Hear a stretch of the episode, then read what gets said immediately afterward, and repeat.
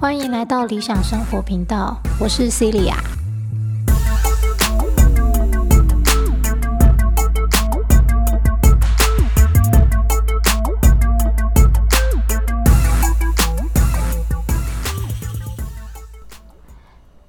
好，今天的主题是为什么要听话？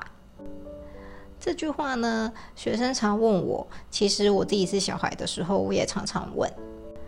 那我最经典，常常跟学生说的就是，我记得我小学的时候吧，有一次我爸开车载着我，那他就会觉得说，哎，你这个小孩怎么这么不听话，怎么都会跟大人顶嘴呀，等等之类。那我就跟他说，可是我为什么要听话？大人说的话不一定都是对的啊。那我爸就会说。啊，这个那什么长幼有序啊，敬老尊贤啊，这本来就是中华文化传统，就是应该要，就是应该要这样啊。OK，好，我超讨厌听到“应该”这两个字的，从小就讨厌。好，所以当我爸这样跟我说的时候，我就回他说，所以我就很衰了。我今天生活在台湾，要遵守这种很无聊的中华文化。好，就。反正就是很屁。好，那可是其实这么说是有原因的嘛？因为我觉得大人常常说的话跟做的事，他们不仅自己言行不一啊，他们自己做的事情说的话也不见得是正确的啊。好，所以呢，我就跟我爸说，大人说的话、做的事又不一定都是正确的，为什么要听大人的话？好了，我爸说，反正你听就对了。然后我就说，哦，可是你看那些杀人放火的都是大人呢。我那时候才小学哦，我就这样跟我爸说，然后我爸就说：“哎，你太偏激，我不想跟你说。”我没有偏激啊，我说的是事实呢。好，以及呢，我也很讨厌所谓的“传统”这两个字。我并不是不不认为文化的传承是。重要的，而是我会觉得，如果你只是一直拿传统的框架，然后不经思考就直接把它当成，呃，这就是唯一唯一的信条，那这件事我是觉得有问题的。这就是为什么我那么讨厌“应该”这两个字嘛。好，所以当我爸在那边说啊，这就是我们中华文化传统啦，好，好像就是一副我跟你讲，你就等长大了以后，你就可以叫你的小孩听你的话的那种样子。好了，其实我爸不是这样的意思，好，就是。呃，我爸算是开明的爸爸啦，他不介意我跟他顶嘴，他不介意我跟他辩论，应该是说他不介意我跟他辩论，而不是不介意我跟他顶嘴。好，但总之呢，就是，但他很介意我是不是跟其他的长辈回嘴，我不觉得那叫顶嘴。总之，他是说这是传统，好传统，所以我就回他一样哦，那时候是小学，我就回他。啊，传统，你真的要传统？那你不要开车啊，你不用手机呀，对不对？你什么都要传统，你享受着现在一切科技的美好，然后跟我讲传统，这就叫做得了便宜还卖乖。好啦，那到我长大了，我现在是老师了，我希不希望学生听话呢？其实还好，我希望他们听进去，但是并不是照着我说的去做。好，当然有一些特殊的情况之下除外啦。好，这个待会也会讲到。我希望他们可以听进去我讲的某些重点，但是听进去只是放在心上，并不是说哦，你一定要照着我说的话做，而是希望学生们。可以听过哦，原来有有人曾经跟他这么说过，不要直接把它当成是正确的，或是不正确的，不要那么快的下定论，而是自己实际上的去尝试，然后自己去证明这句话到底是对的还是不对的。OK，那所以嗯，就算我现在长大了。我也没有觉得小朋友应该要听话，好，甚至我反而觉得会跟我顶嘴的小孩，才是真的有在听我说话呀。好，就是你如果给他任何的指示，他都照听照做的话，基本上我觉得这很可怕啦。那可怕的原因就是，嗯，就我我当然知道，有时候父母。或是长辈们是为了节省一些时间，所以呢，他们就会想说啊，我直接告诉你怎么做，你赶快做就对了，节省时间，我没有时间这边慢慢等你。可是其实我觉得很重要的是在培养小朋友，或是像我就是要培养学生如何思考。解决方案的这个过程嘛，就是如何自己找出我手边有的工具，以及应对现在目前的状况，然后跟我们之前常常提到的，就是了解我自己是什么样的个性，我擅长什么，不擅长什么，然后综合分析之后去决定说，嗯，现在当前这个情况，我可以用什么样的方式处理嘛？我觉得我们是应该是要培养小孩子这个能力的嘛。好，那所以就是。怎么会是下指令叫他听话照做，这样子是对的呢？好，我我真的觉得这样不对。那这样子的教育方式，长大了之后，他自己独立思考能力就就被剥夺了嘛？他就从来没有自己真正的去思考过，说哦，我在这样的情况该怎么做？那这就是又又是我常常讲的，大家都会问说，这个应该怎么办？那个应该怎么办？我就算提出了。解决方案啊，那也是因为我这个人这个个性所会做出来的回应嘛，对吧？那像有些学生也会说，老师，那那你看，如果有人欺负你，有人把你书包的东西拿走，把你书包藏起来，你会怎么办？我就说，嗯。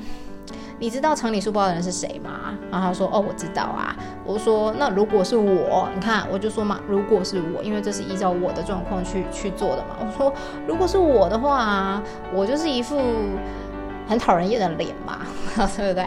好，所以呢，如果是我，我当然不可能去哭或是去求救，我基本上直接就是会去把那两个人的书包拿过来，然后放到窗边去，里面呢就开始从他书包里面。”也那个一个一个课本拿出来往窗外丢，直到他把我的书包拿出来还给我为止。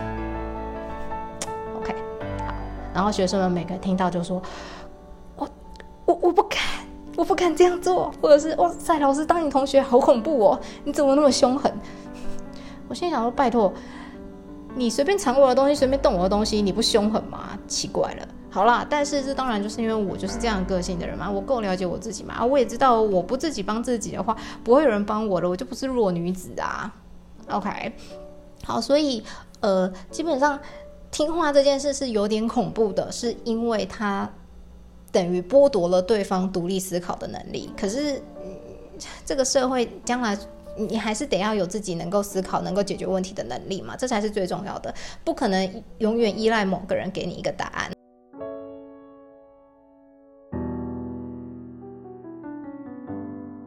个就像是我念研究所的时候啊，我就记得有几个学姐或是几个同学们，每次在实验室 meeting 的时候，呃，我们指导教授他就是属于那种你要自己跟他报告嘛，你实验进度到哪里了，然后你接下来打算怎么样去修正这个问题。好，就是你在跟他 meeting 的时候，都得把这些东西告诉他，他不会直接告诉你说下一步该怎么做的。然后就有一些学姐啊，就会觉得说，啊啊，我我做不出来，我要你这个指导教授，就是要你来告诉我怎么做的啊。那你又叫我自己想，那我要你这个教授干嘛？但我心想，哎，hello，你现在念的是研究所呢。啊，你不是在念大学，不是念国小，不是念高中嘞？你这个想法本身就很奇怪吧？是不是？好啦，回归主题，就算是学生问我意见，我我给的答案那也只是我个人啊，对不对？就像我刚刚说的，大家都说我才不敢真的这么做。OK。好，那至于什么样的情况下，我会希望学生稍微的有点像是传统观念的听话呢？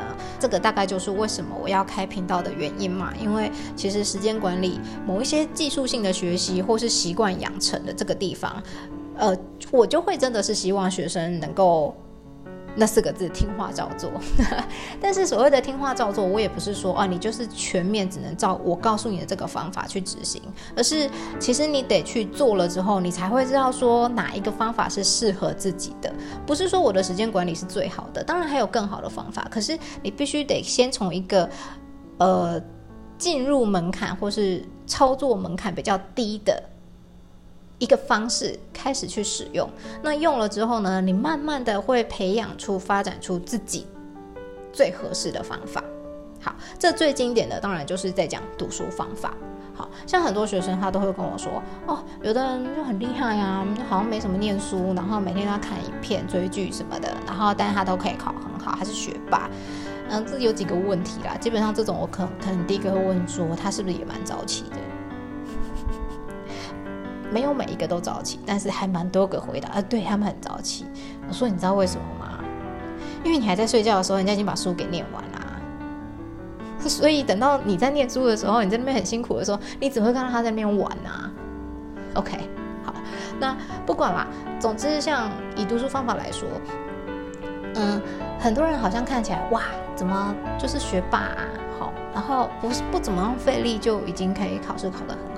那我会用一个例子讲给学生听，就是假设啦，假设读书的方法有一百种，好，这当然不可能只有一百种，好，但是假设有一百种，那编号嘛，一号到一百号，呃，那如我们通常都是从一号开始试，对吧？啊，第一种读书方法，那试了之后呢，诶，有的人刚好他就是最适合这第一号的读书方法。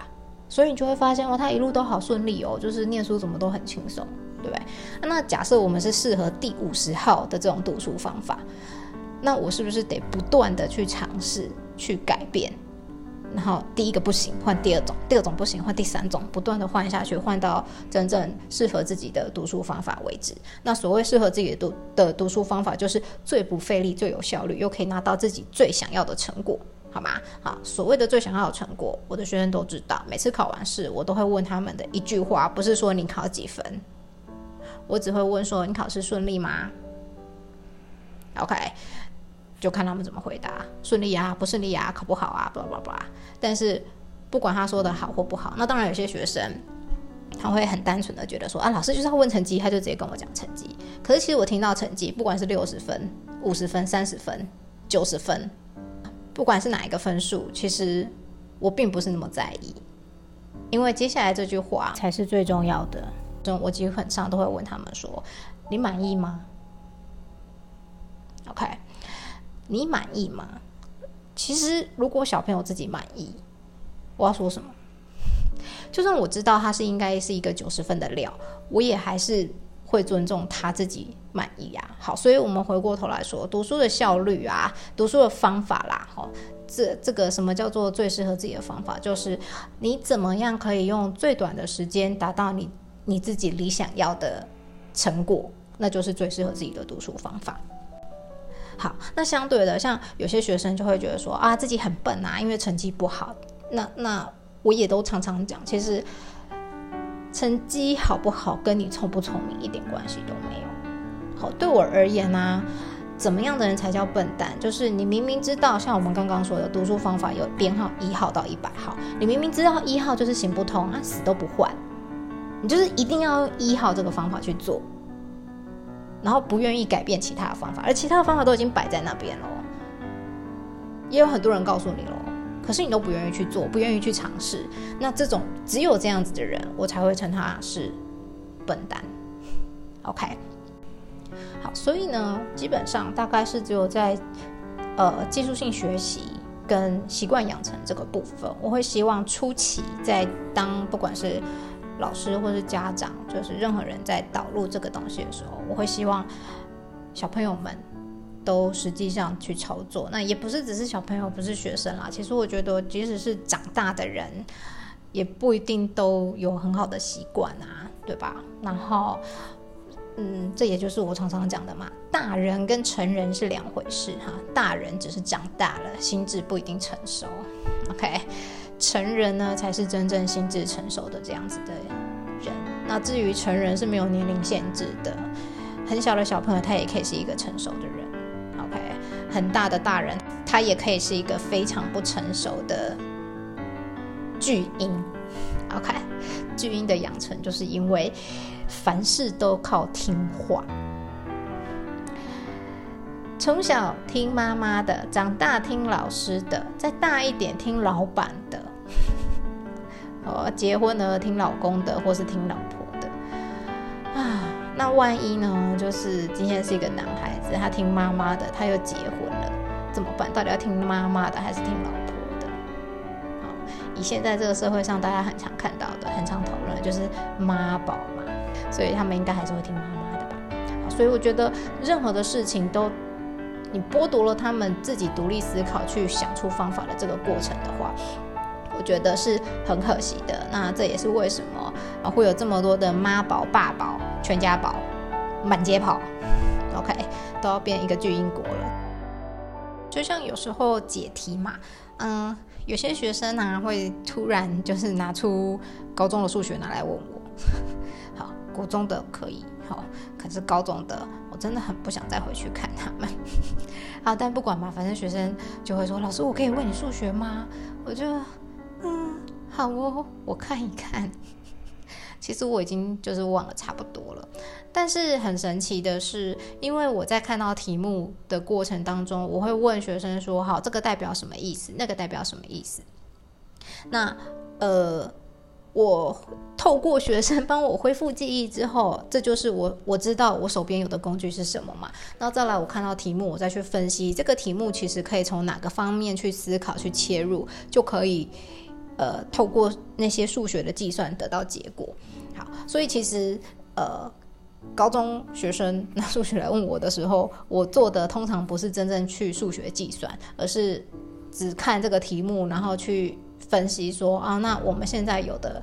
工具是什么？然后我们可以透过怎么样的思考模式来解决这样子的题目？那其实数学的解题方式当然一直都不是只有一种嘛。那为什么会变成好像某一种最好？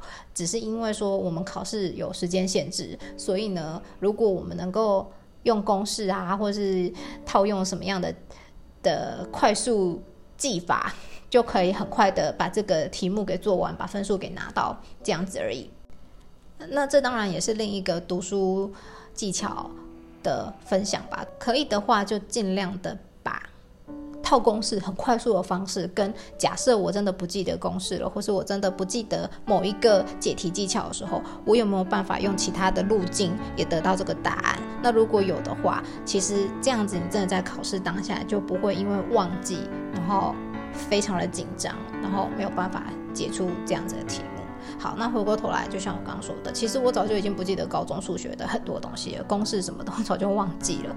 好，但是呢，非常神奇的是，是学生只要拿出数学拿来问我，然后他再回去考试，他就可以考很高分诶。然后我心里想，哎，可是其实哈，我只有大概讲解题的那个概念。跟我的思考逻辑，我会我看到题目，我我大概会朝哪个方向去想，这样子而已。好，那包含不只是数学啊、地科啊、自然科的，因为毕竟我是自然组的嘛。好，所以就是当他们拿来问的时候，我都会先问一下，说你你目前有的背景知识是什么？好，然后跟呃这个题目的哪些关键字有可能引领到我们到哪个方向去？好，所以当他呃看到。我自己也从哎已经忘记，然后到哎可以可以理解，然后然后去想到解决解决方案的这个过程的时候，其实这个才是他真正真正学到真正最有价值的东西嘛，这也是最有意义的东西。那也解释了为什么听了那么多其他很厉害的数学名师讲课，但是他可能没办法。马上就考得很好，可是我就是只是这样子讲了几题而已，而且其实我在讲的时候，我也觉得有点痛苦，就是为什么要拿数学来给我看？好，但总之呢，就是哎，反而还是有帮助到他，好，所以这个就是为什么我会想要特别讲一下，就是听话这件事情，我从小就很不喜欢，好，然后现在就只是更验证了，就是你只下一个指令，告诉他说就这样最快啦，就这么做就对了。其实就是剥夺了他独立思考跟透过我的资源来解决问题的这个能力养成。OK，好，简单说就是习惯的养成要听话，但是不要养成听话的习惯。所以为什么要听话？不用听话呀，自己分析衡量、判断这句话有没有道理，在现在当前这个状况到底适不适用，再决定是否真的要听话照做。好，那至于对于我的长辈们，嗯，他们那一辈的人而言，我只是想说，你们唱着国歌，读着三民主义，还有《论语》，但是你们完全没有实现什么叫做因材施教，更没有做到国歌里面唱的“勿固步自封”。勿固步自封哦，是不要的意思哦。然后还一心缅怀着威权时代，我心里想：你国歌唱假的，三民主义念假的，《论语》也是念假的嘛？怪不得我们这些年轻人背《论语》背的，觉得心里就是在干掉而已啊！想说你叫我背这些，然后呢，你就拿那些传统无聊的思维来压我。然后你们做的这样的事情，问说为什么我们的小孩都不听话？你是当我们瞎子聋子吗？我们会听会看。看看你们自己的言行不一，你们这种的身教只会不断延续威权，而非多元跟自由的新时代中心思想，好吗？因为你们展现一个非常非常坏的榜样，就是小孩子才需要遵守这些啊。长大长大了之后，你看我现在是大人，我随心所欲，怪不得每个小孩都浪费那么那那么多年的生日愿望，在希望说啊，希望我可以快点长大。啊，这愿望真的是真的是浪费掉啊，因为你就算不许这个愿望，你也会长大呀。啊，然后嘞，就回到我一开始讲的嘛，哎，那些杀人放火的大人呢？那些杀人放火的都是大人呢，对吧？你们，这算什么榜样？太可笑了。千宗梦里登辉过世的时候，这一群人竟然还在那边咒骂他。我以后都要跟我的学生说，生日愿望要许，期许我自己成为一个成熟的成人，而且能够做到言行一致，让我们将来的社会充满了成熟的大人，甚至成熟的小孩，而不是一群只长了年纪没长智慧的巨婴，然后缅怀着维权时代。好啦，今天这集就分享到这里，想到什么就讲什么。嗯，希望对大家有帮助喽。下次见，拜拜。